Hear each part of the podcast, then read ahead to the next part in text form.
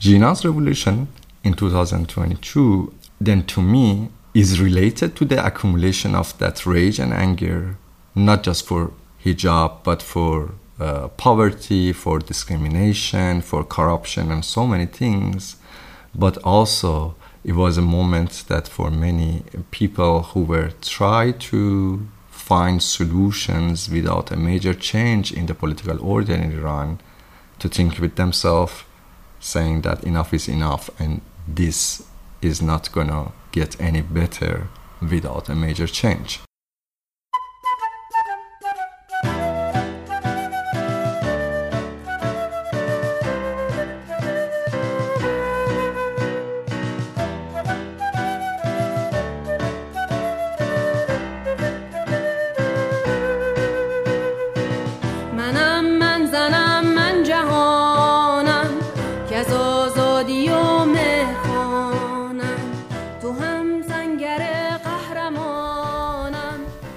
Hello and welcome to the fifth episode of BIM Talk, the podcast of the Berlin Institute for Integration and Migration Research.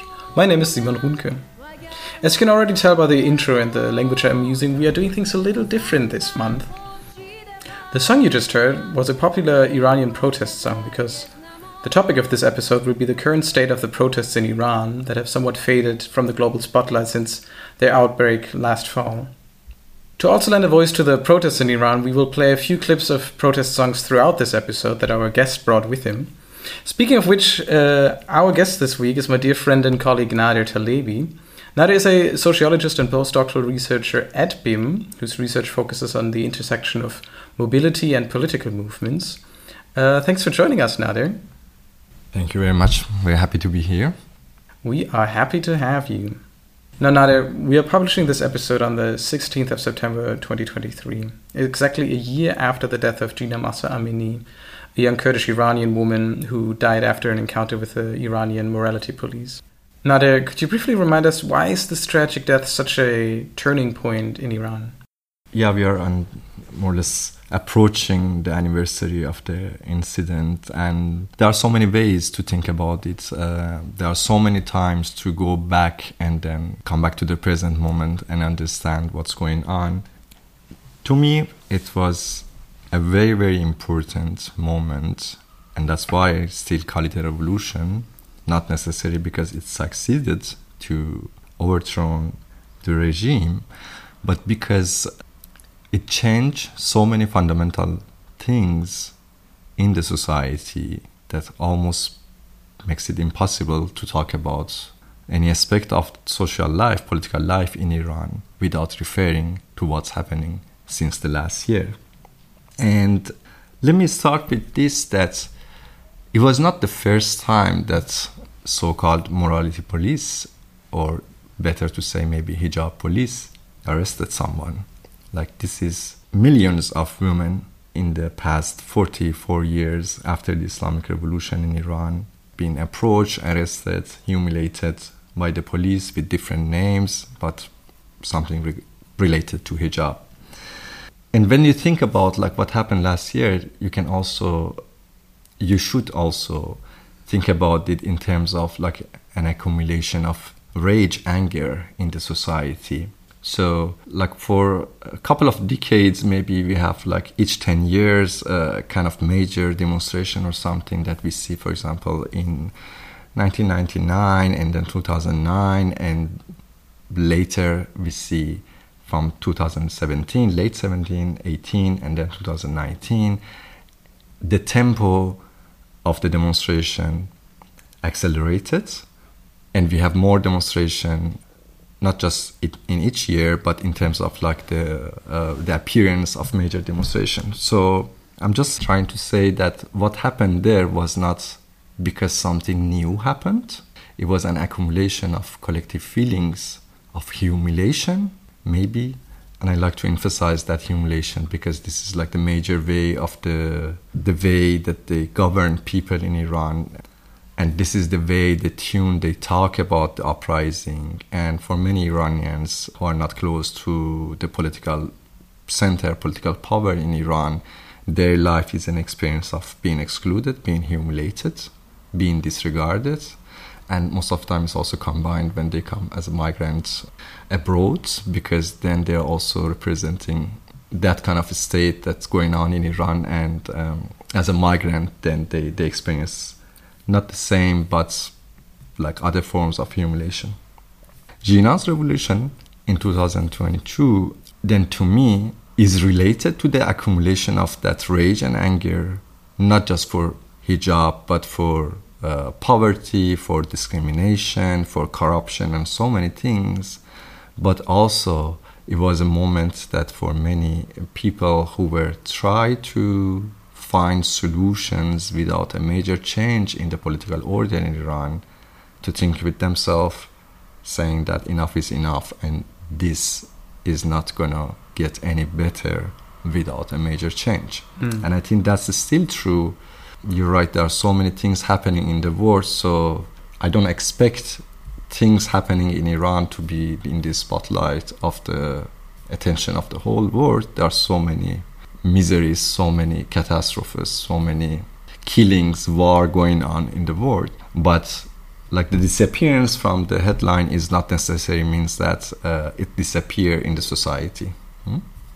like talking about this accumulation um, we should not forget that uh, it was also super tragic what happened to Jina because so many people also uh, like so many women in particular but also LGBTQI plus they had they have had experiences of being arrested being humiliated by the police in Iran and then when Jina died because of the arrest and the beating 3 days later for many it was like this echo that her fate could well be mine.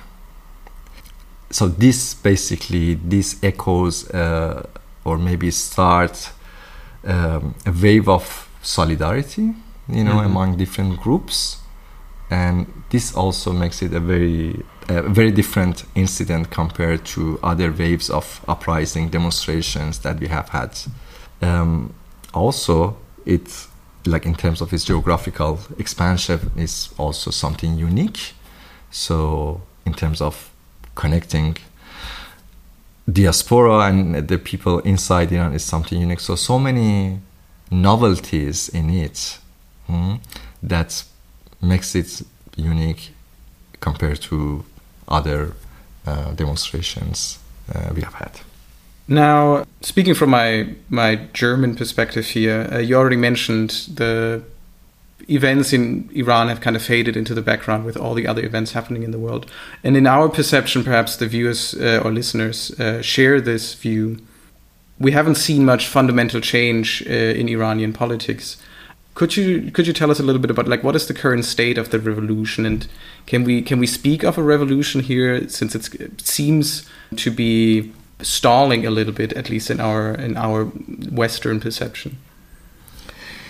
Yeah, um, um, to me, the revolution is still going on, and this is despite the fact that we don't see so many demonstrations here and there, similar to the first months. Of course, there is a first.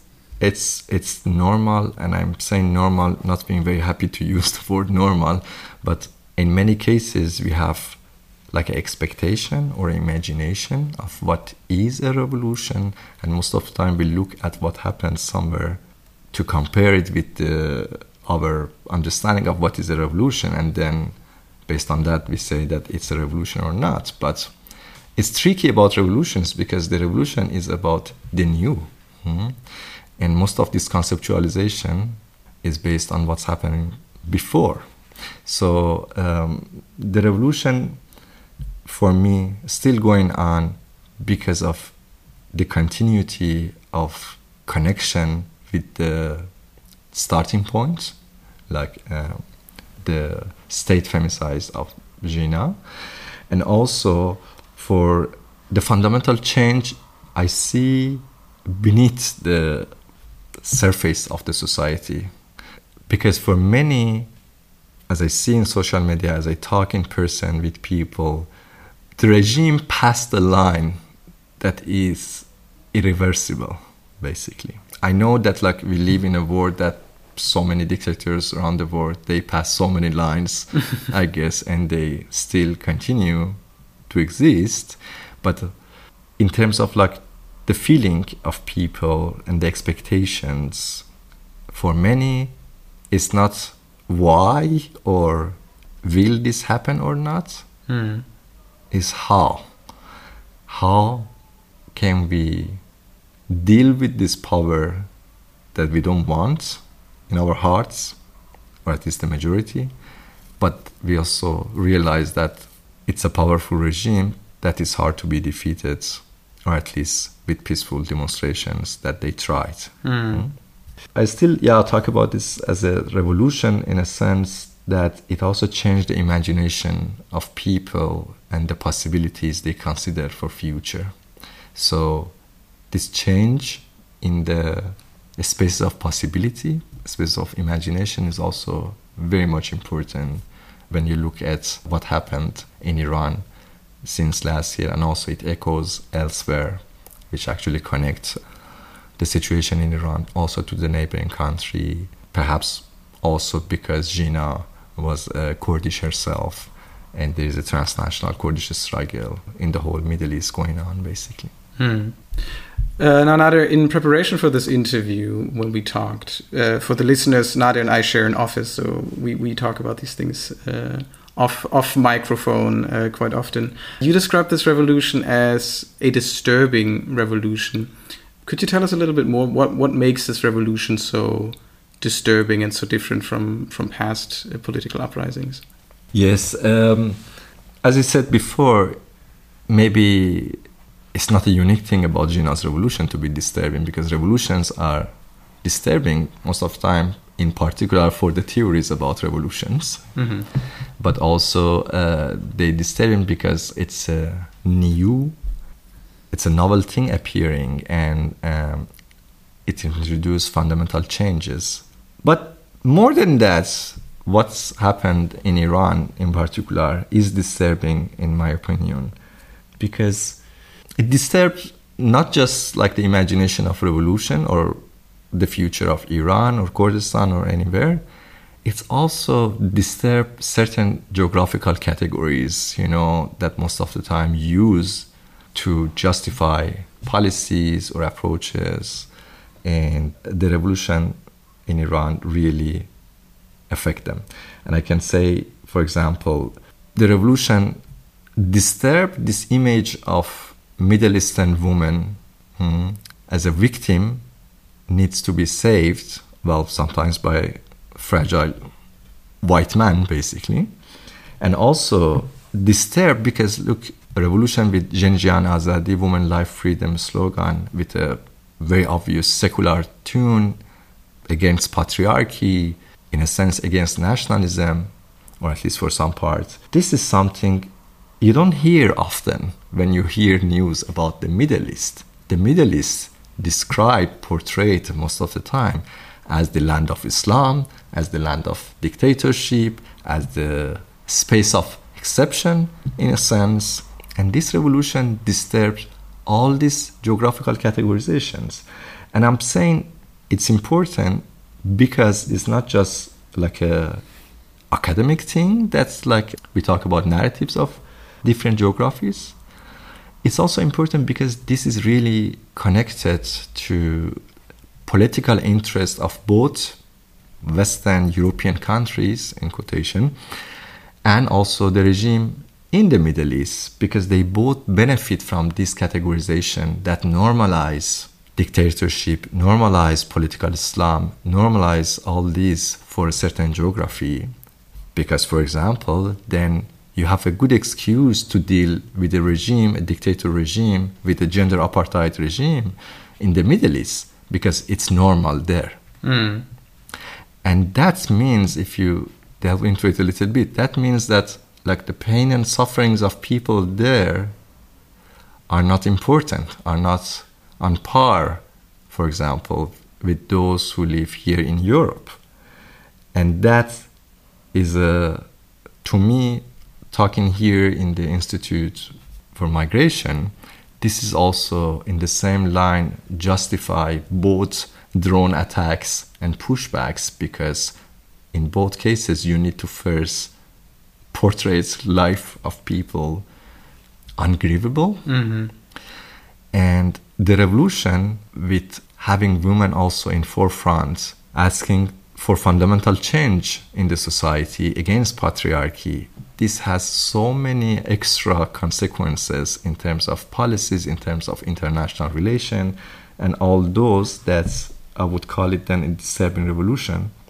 So and one last thing also maybe it's disturbing because also it disturbs the usual performances of solidarity, which we saw a lot also in the years. So many politicians in Europe they engage into performances of cutting their hairs or like uh, talking about the solidarity they are presenting, you know, with the movement in Iran. Mm. But also, then for me, the revolution connect the struggles there and here because it started with the right to body. hmm Mm. It started about discrimination and i don't want to compare but it's not like that's the only geography in the world we have discrimination we have issues with right to body particularly of for course. yeah and, and and that's actually to me has a potential to change like this usual act of solidarity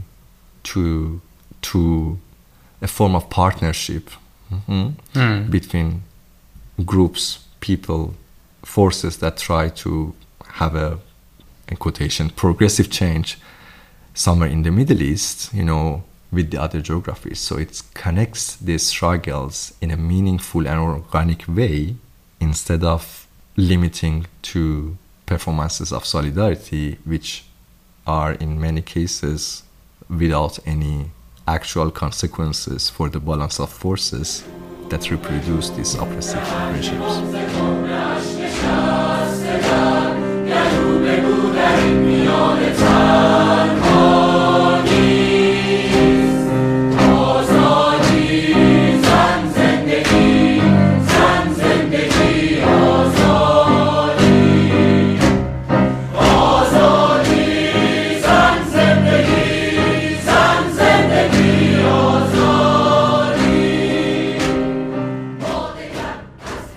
Nader. Now, at BIM, of course, we are particularly interested in how these issues cross borders, how it, how these political movements intersect with migration um, and transnationalism. Iran, of course, has a large diaspora po- population. There's almost uh, 300,000 Iranians living in Germany alone. In your observation, Nader, how, what role or which roles uh, does the Iranian diaspora take in this in this revolution? And how has that maybe changed from how, what it was in the past? Yeah, it's very interesting actually to think about it uh, in terms of like mobility and transnational aspects. Um, as I mentioned before, it's also like mm, having this slogan of Jin Jiyan Azadi is a Kurdish slogan mostly popularized uh, because of uh, Rojava. It already gave it a transnational touch basically and connected to the other struggle in the region in a sense.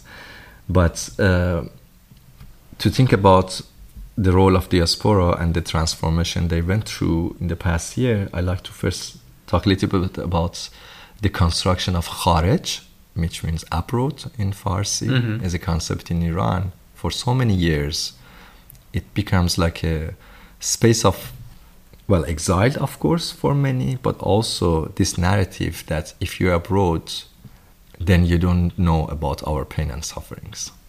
And you don't care about our pain and sufferings Mm. and you cannot do anything about our pain and sufferings. You just saved yourself and you left us here. Hmm? This narrative also fundamentally changed because here in Berlin, we had the largest gathering of Iranian in diaspora in history with more than 80,000 people Mm. gathering a couple of weeks after the start of the revolution. And so many different groups.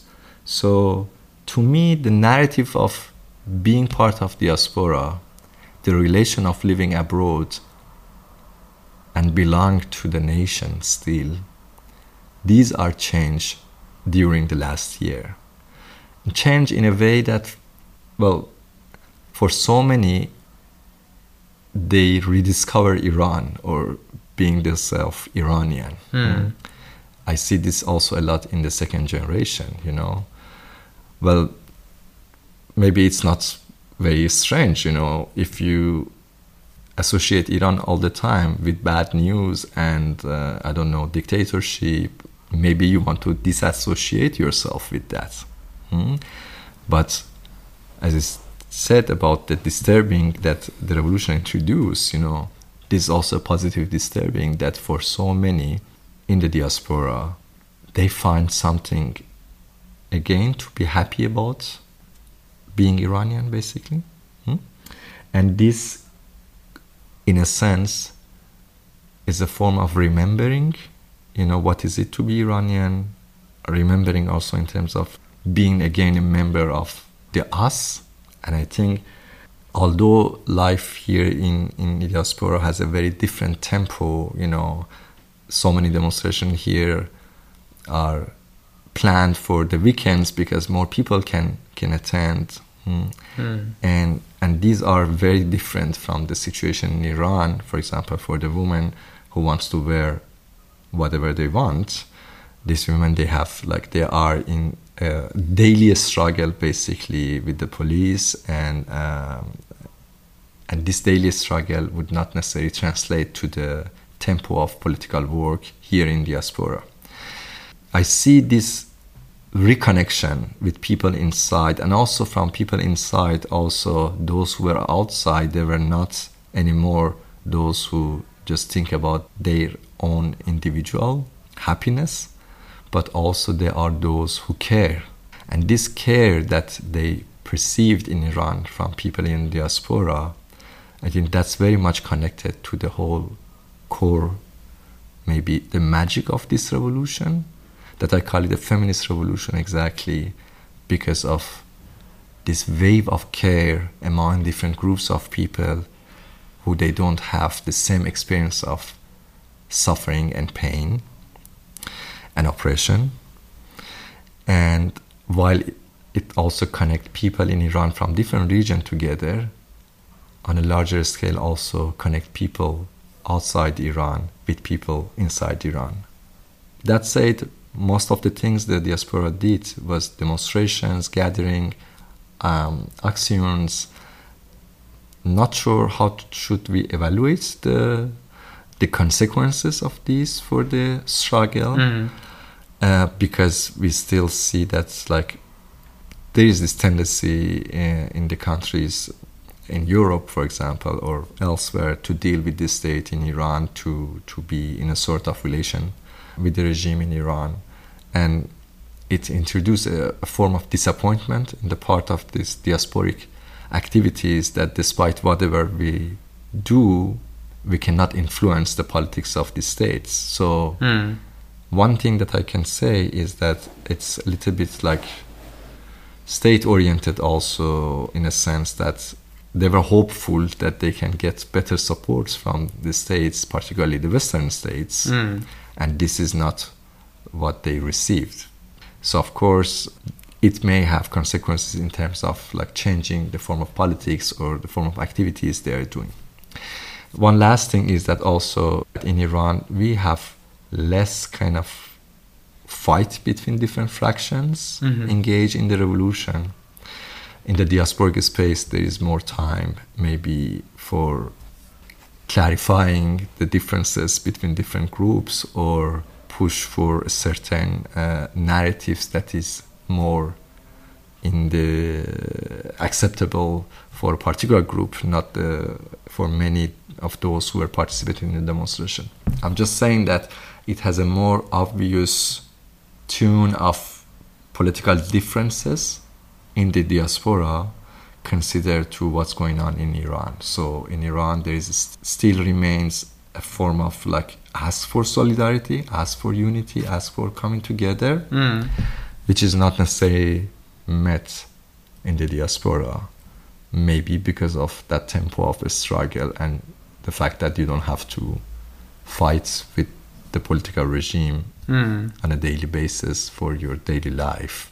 So you have this privilege to think more about your differences as a dissident with the other uh, groups. Mm.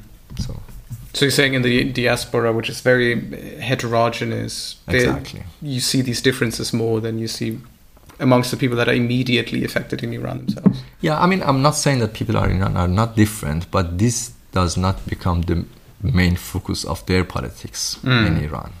That's the difference with the diaspora. Yeah, yeah, that makes sense to me. With the with the backlash from the from the regime, because of course that's also something that we've seen a lot.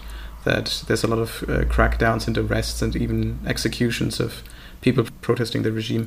Have we seen more people leaving Iran now, or are people uh, staying exactly because the struggle is still ongoing? I know numbers, especially reported by the regime themselves, are not very trustworthy. But do you have any insights there? Um, I mean, first, like living in Iran uh, and staying somewhere else, it's not like an easy thing that you can plan it even in a couple of months. Mm. So, so I think if the regime stays like the other, even smaller waves of demonstration, because it destroyed the hope of people for having a life in the country, so it may influence a lot of people to decide to leave.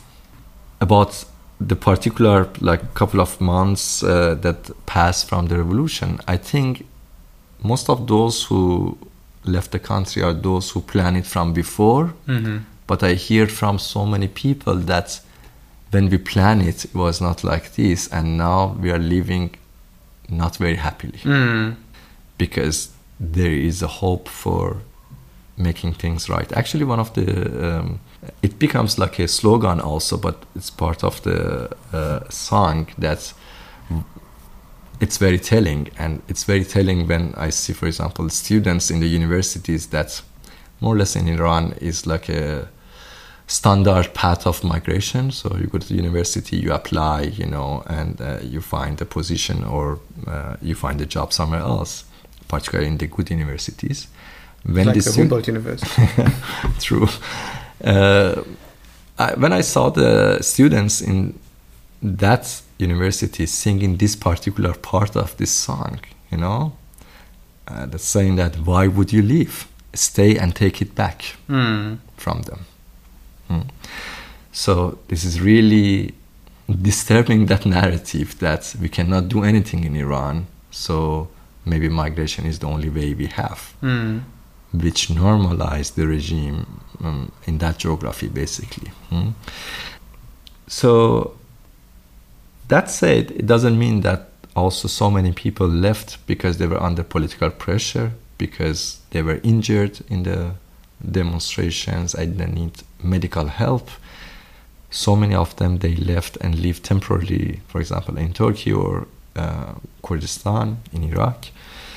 But this is not the major kind of number because as i said like the more sustainable way, way of living country as a migrant as a student as, as as as an asylum seeker also it needs preparation it needs time it needs money. Mm. and this is not something very much uh, and considering like the how things are hard uh, getting harder and the borders with turkey because of the wall and also because of the whole pushbacks and situation on the borders of europe it's a very hard thing to do if you want to do it irregularly but uh, of course also many people left to escape the pressure or because they fear for their life Mm. so if you, they sentence you to 10 years, leaving the country to avoid that would be one option Hmm? uh, for some people. It's not the main trend. And I actually want to be emphasized that I guess for some people who were not hopeful in having the possibility of having a life in Iran, now it changed. hmm Nader, thank you so much uh, for joining us today. Uh, I know we could spend a lot more time on this and all the nuances and uh, also the many different um, groups that are involved in this. We haven't touched at all on the uh, huge Afghan population in Iran and what the revolution might mean for them. But I hope this discussion can shine a light on the situation of Iran that has faded into the background recently. Thank you very much uh, for the opportunity. Of course, as you said, there are so many angles, so also need to emphasize that like this is a very, very also narrow, mostly individual perspective about the revolution and cannot do justice at all to all the sacrifices, all the dynamics, all um, events. It was a very eventful year also in terms of collective memory, but I just tried. I hope I can give a little bit of glimpse of the importance of what's happening in Iran. Thanks Thank you so much.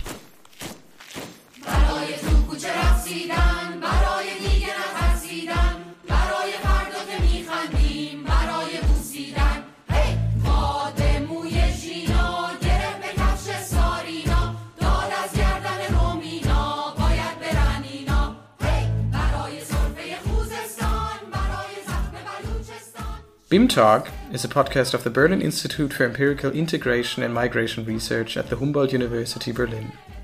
Our team includes Daniel Kubiak, Helene Demiekol, Wolf Farkas, and me, Simon Ruhnke. Find out more about our institute on our website www.bim.hu-berlin.de or follow us on Twitter at bim-hu-berlin.